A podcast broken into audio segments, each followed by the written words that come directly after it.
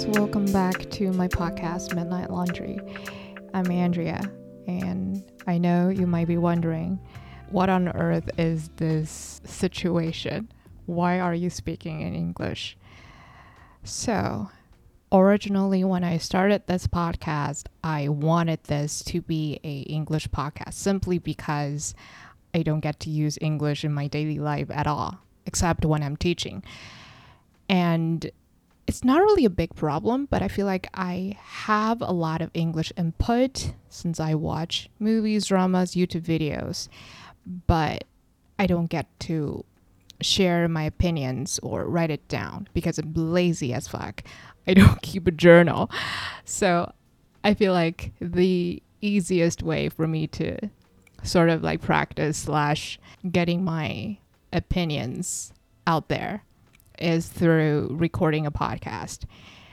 And so in the future, I think there will be English episodes here and there, but it's not going to happen regularly since I think making Chinese episodes is better in terms of getting my message across to the majority of people out there. Because most of the people listening to this podcast are probably native Mandarin speakers. But if you think English episodes are something that you want to listen to in the future, please feel free to tell me. And yeah, so let's get into today's topic. And I'm sure most of you know before I really get into the real topic I want to talk about, I share whatever is happening in my current life. So, some of you may know if you follow me on Instagram, I'm currently undergoing a quarantine because my parents have COVID. It's not good news, but thankfully they are okay. They cough still, but overall they're well and you know they are having a lot of rest, which is something that I always wanted for them. So that is at least a piece of good news out there.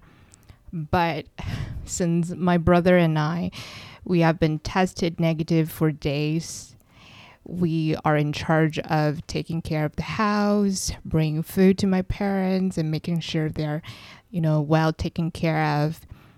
And for the past few days, I realized how difficult it is to run a house like I know how to cook, I know how to, you know, clean, and I know all the stuff, but when it comes to really taking care of people like 24/7, it's a huge job. And I'm not even kidding, like I feel like whenever I finish making breakfast, it's lunchtime. And whenever we finish lunch, you have to think about what to eat for dinner and there's really no break. Like there's break, of course, but it feels like you can never stop and it's a lot of work. And now I truly realize how difficult it is to be a good housewife because oh my god, there's always something to be cleaned. There's always, you know, something that is a little bit out of place that you need to fix. And thinking about what to cook or what to buy, what to order for the next meal, is a lot of work because you don't want to be repetitive, right? You don't want your parents, I don't want my parents to feel bored. I don't want them to feel that, you know, they are trapped in this little room because they are currently living in separate bedrooms. And I know it's very difficult since the only thing you could do is probably just watch Netflix and sleep or, you know, talk to your friends on the phone. So my brother and I kind of tried our best to, you know, spice things up. But, you know, sometimes we do have to work. And when that happens, it's really difficult to balance work and life. Or let me say, between work and taking care of your parents. But still, I'm really grateful that, you know, my little brother is here to lighten the load and very sadly, he will be returning to school next week. So there will just be me taking care of my parents, and hopefully it will be okay. And, you know, I will be more used to this whole routine of being the master of this house. So that's basically what is going on in my life. And hopefully you don't feel like it's too much information. And yeah, so today I want to talk about something that I always care about very much, which is spirituality, law of attraction, and manifestation.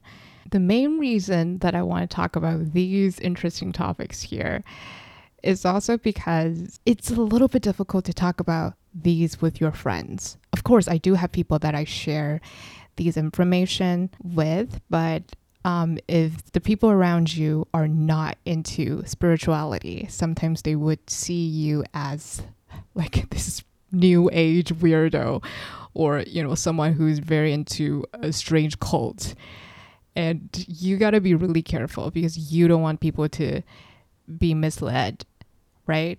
And that's why I always consume a lot of content regarding spirituality or manifestation, but I don't really share what I think about to people around me because I think it's very personal. It's something like self care. Like everyone has their own opinion, and it doesn't really matter if someone disagrees with you because you know it's your truth and it's your life so you are free to think whatever you want and the reason why i got into the law of attraction is very interesting because I got into it when I was like 13.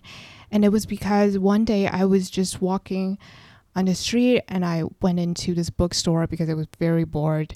And I saw this book called The Secret.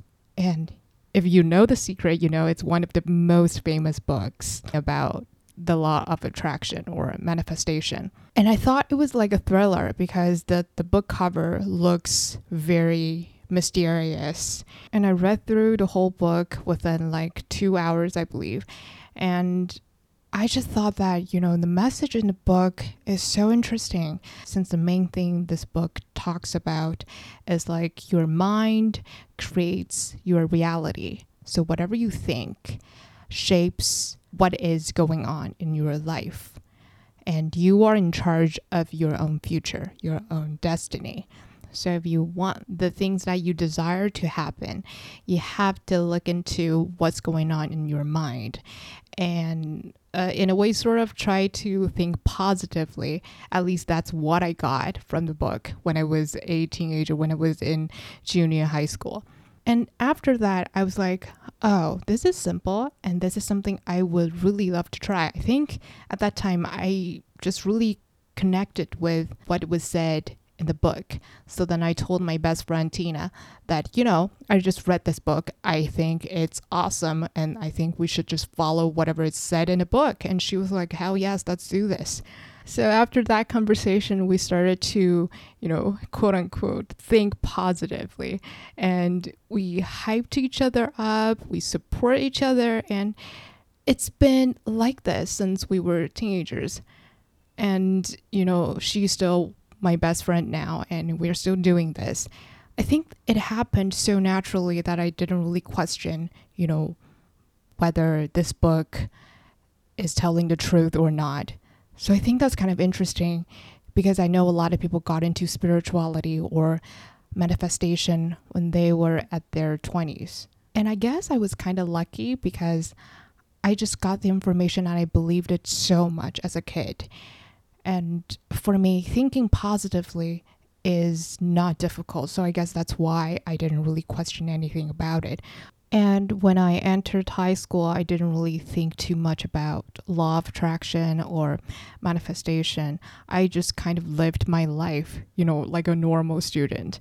But the whole thinking process that I got from the book The Secret sort of just reprogrammed my way of thinking. I don't know if it's like reprogramming, but I guess I was also a very happy kid, so it was not difficult for me to receive the information. And so that is the beginning. And fast forward to my college years, I also didn't really think too much about spirituality until I started to get into the world of YouTube. So, in the beginning, I watched a lot of beauty fashion content, but I don't know why. Somehow I just naturally got into this spirituality content creator realm. I started to consume a lot of videos about manifestation. I guess it was sort of because this kind of content was very on trend. So a lot of beauty creators would also talk about, you know, how to create your dream life through journaling, scripting, and buying crystals, or what else do they do? Um, having like rituals or saying mantras, etc.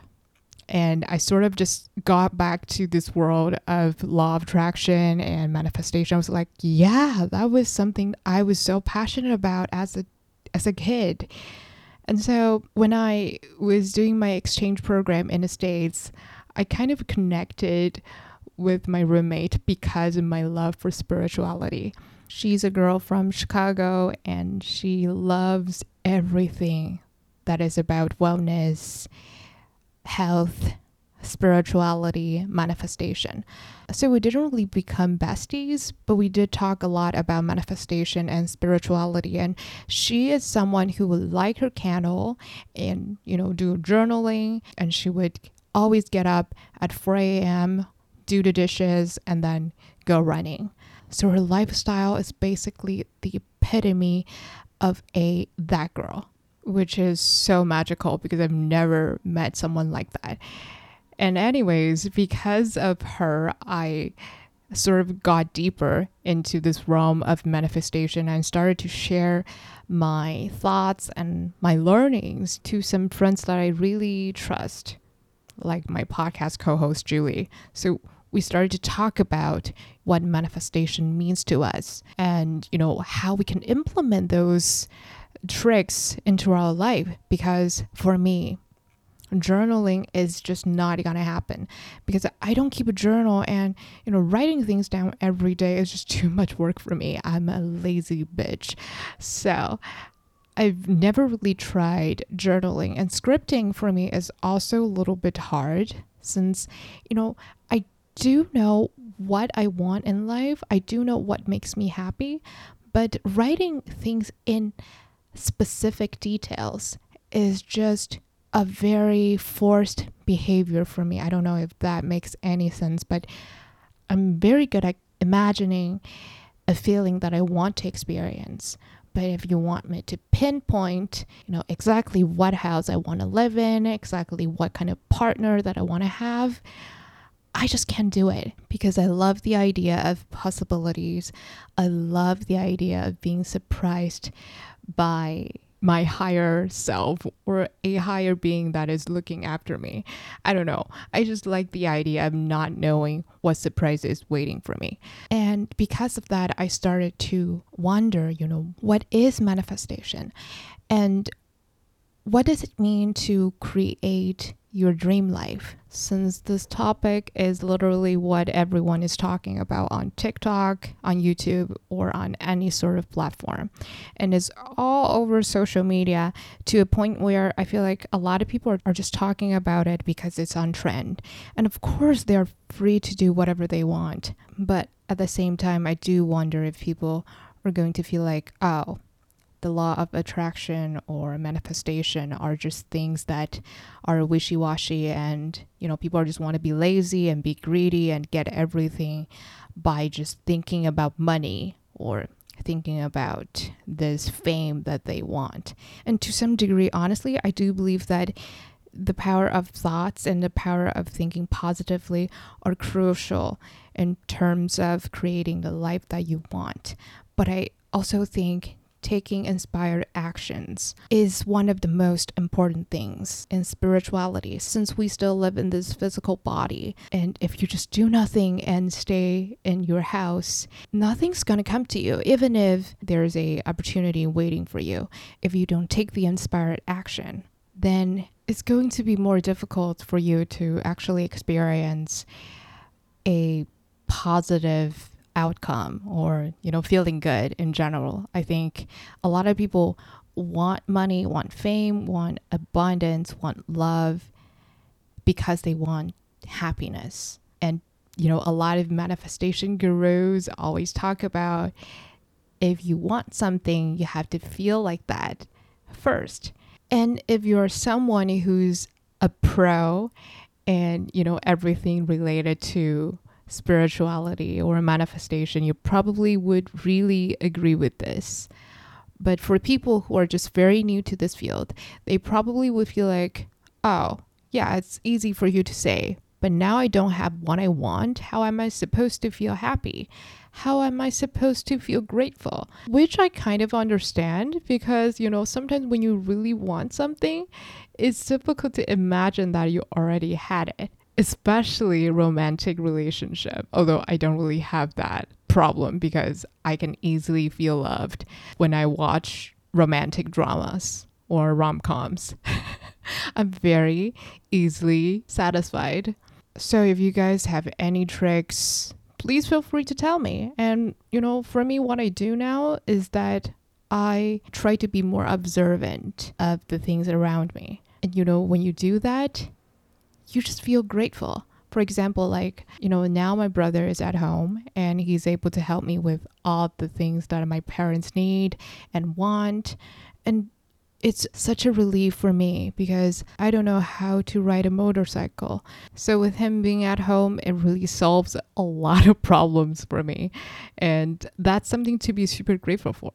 Right. And, you know, having him at home is so much fun because we can talk about very silly jokes and just be like two idiots and, you know, cheer each other up.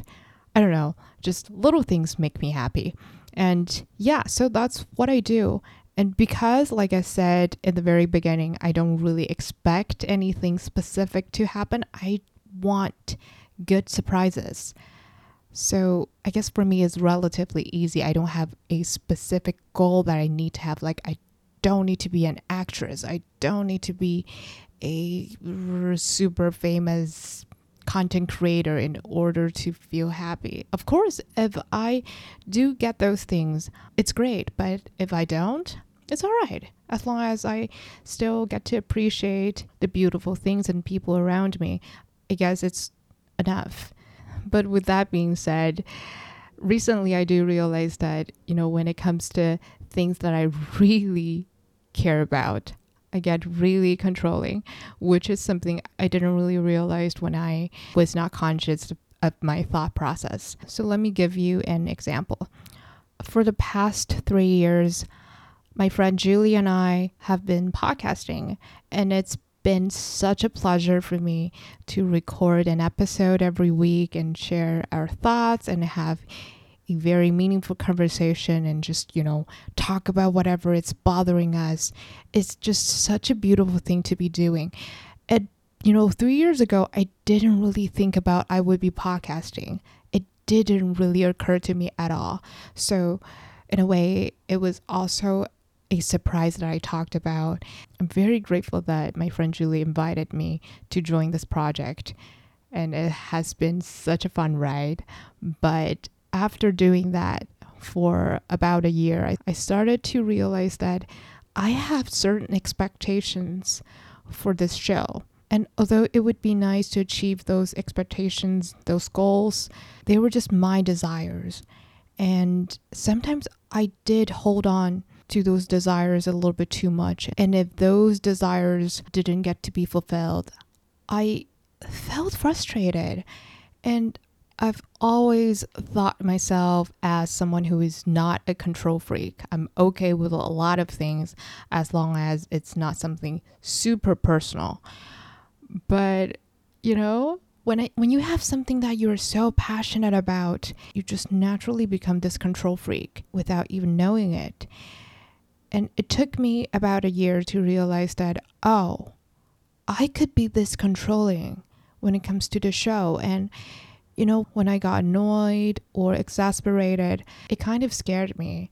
It by scared, I didn't really get angry or anything, but just the amount of energy stuck in my body made me kind of had this realization that oh, I could be like this when it comes to something that I deeply care about.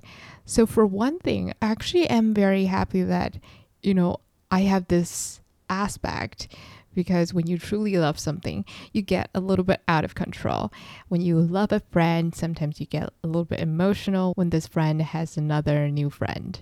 I think it's kind of like that.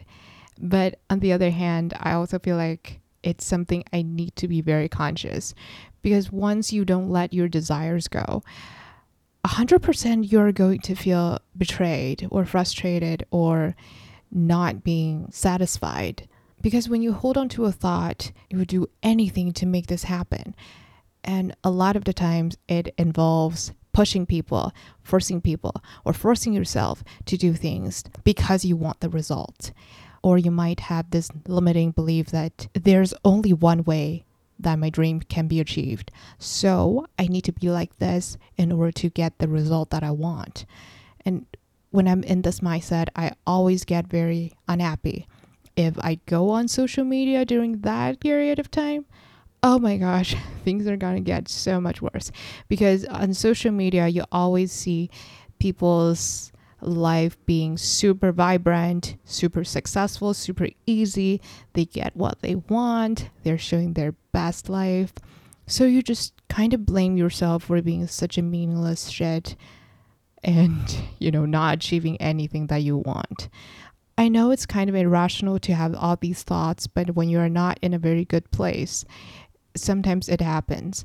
But now, since I recognize this thought pattern a lot better, I think right now I'm better at not being so controlling. And I would not stop myself, but rather I would ask myself, are you going to be okay if this doesn't happen?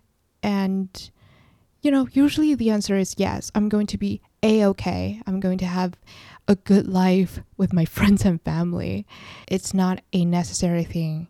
And that thought is such a relief to be having. And actually, I don't know if this is going to be a good piece of advice, but I think it's always nice to ask yourself Am I going to be okay with or without this piece of clothing?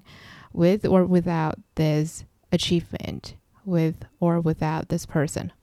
Although I think when it comes to relationships, it's very difficult because you probably really want this person to complete your life. But, anyways, I guess it kind of helped me in a lot of areas of my life. So, I just want to share.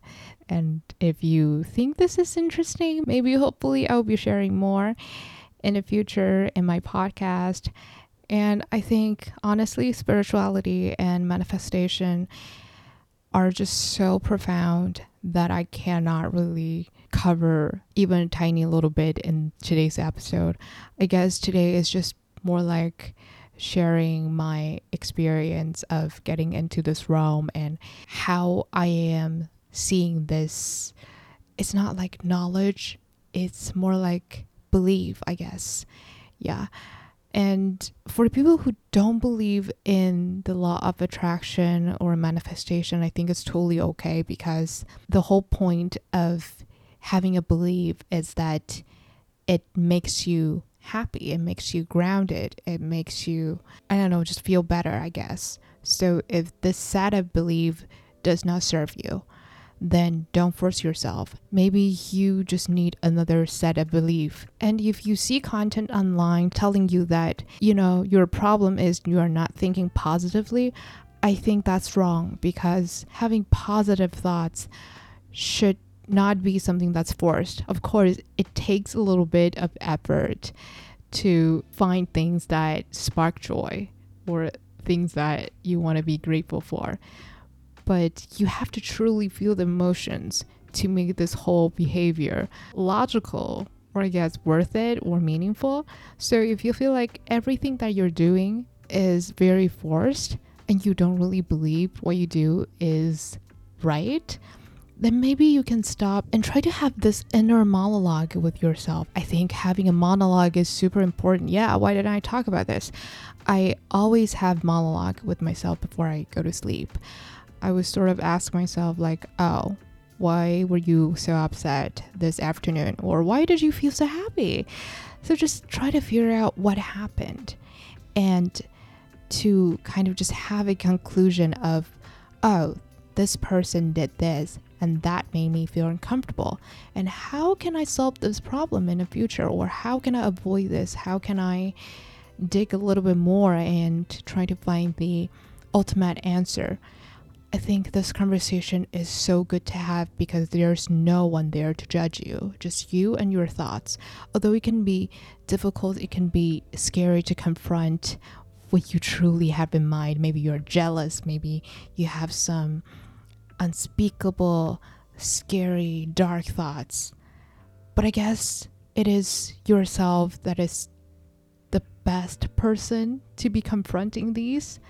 I don't know, at least for me, it's very therapeutic to do this kind of practice. So hopefully it's going to be of some help to you guys.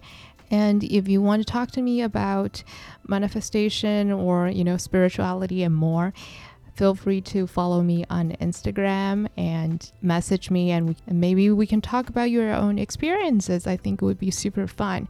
And if you want me to talk about some more different topics, you can also message me there or email me.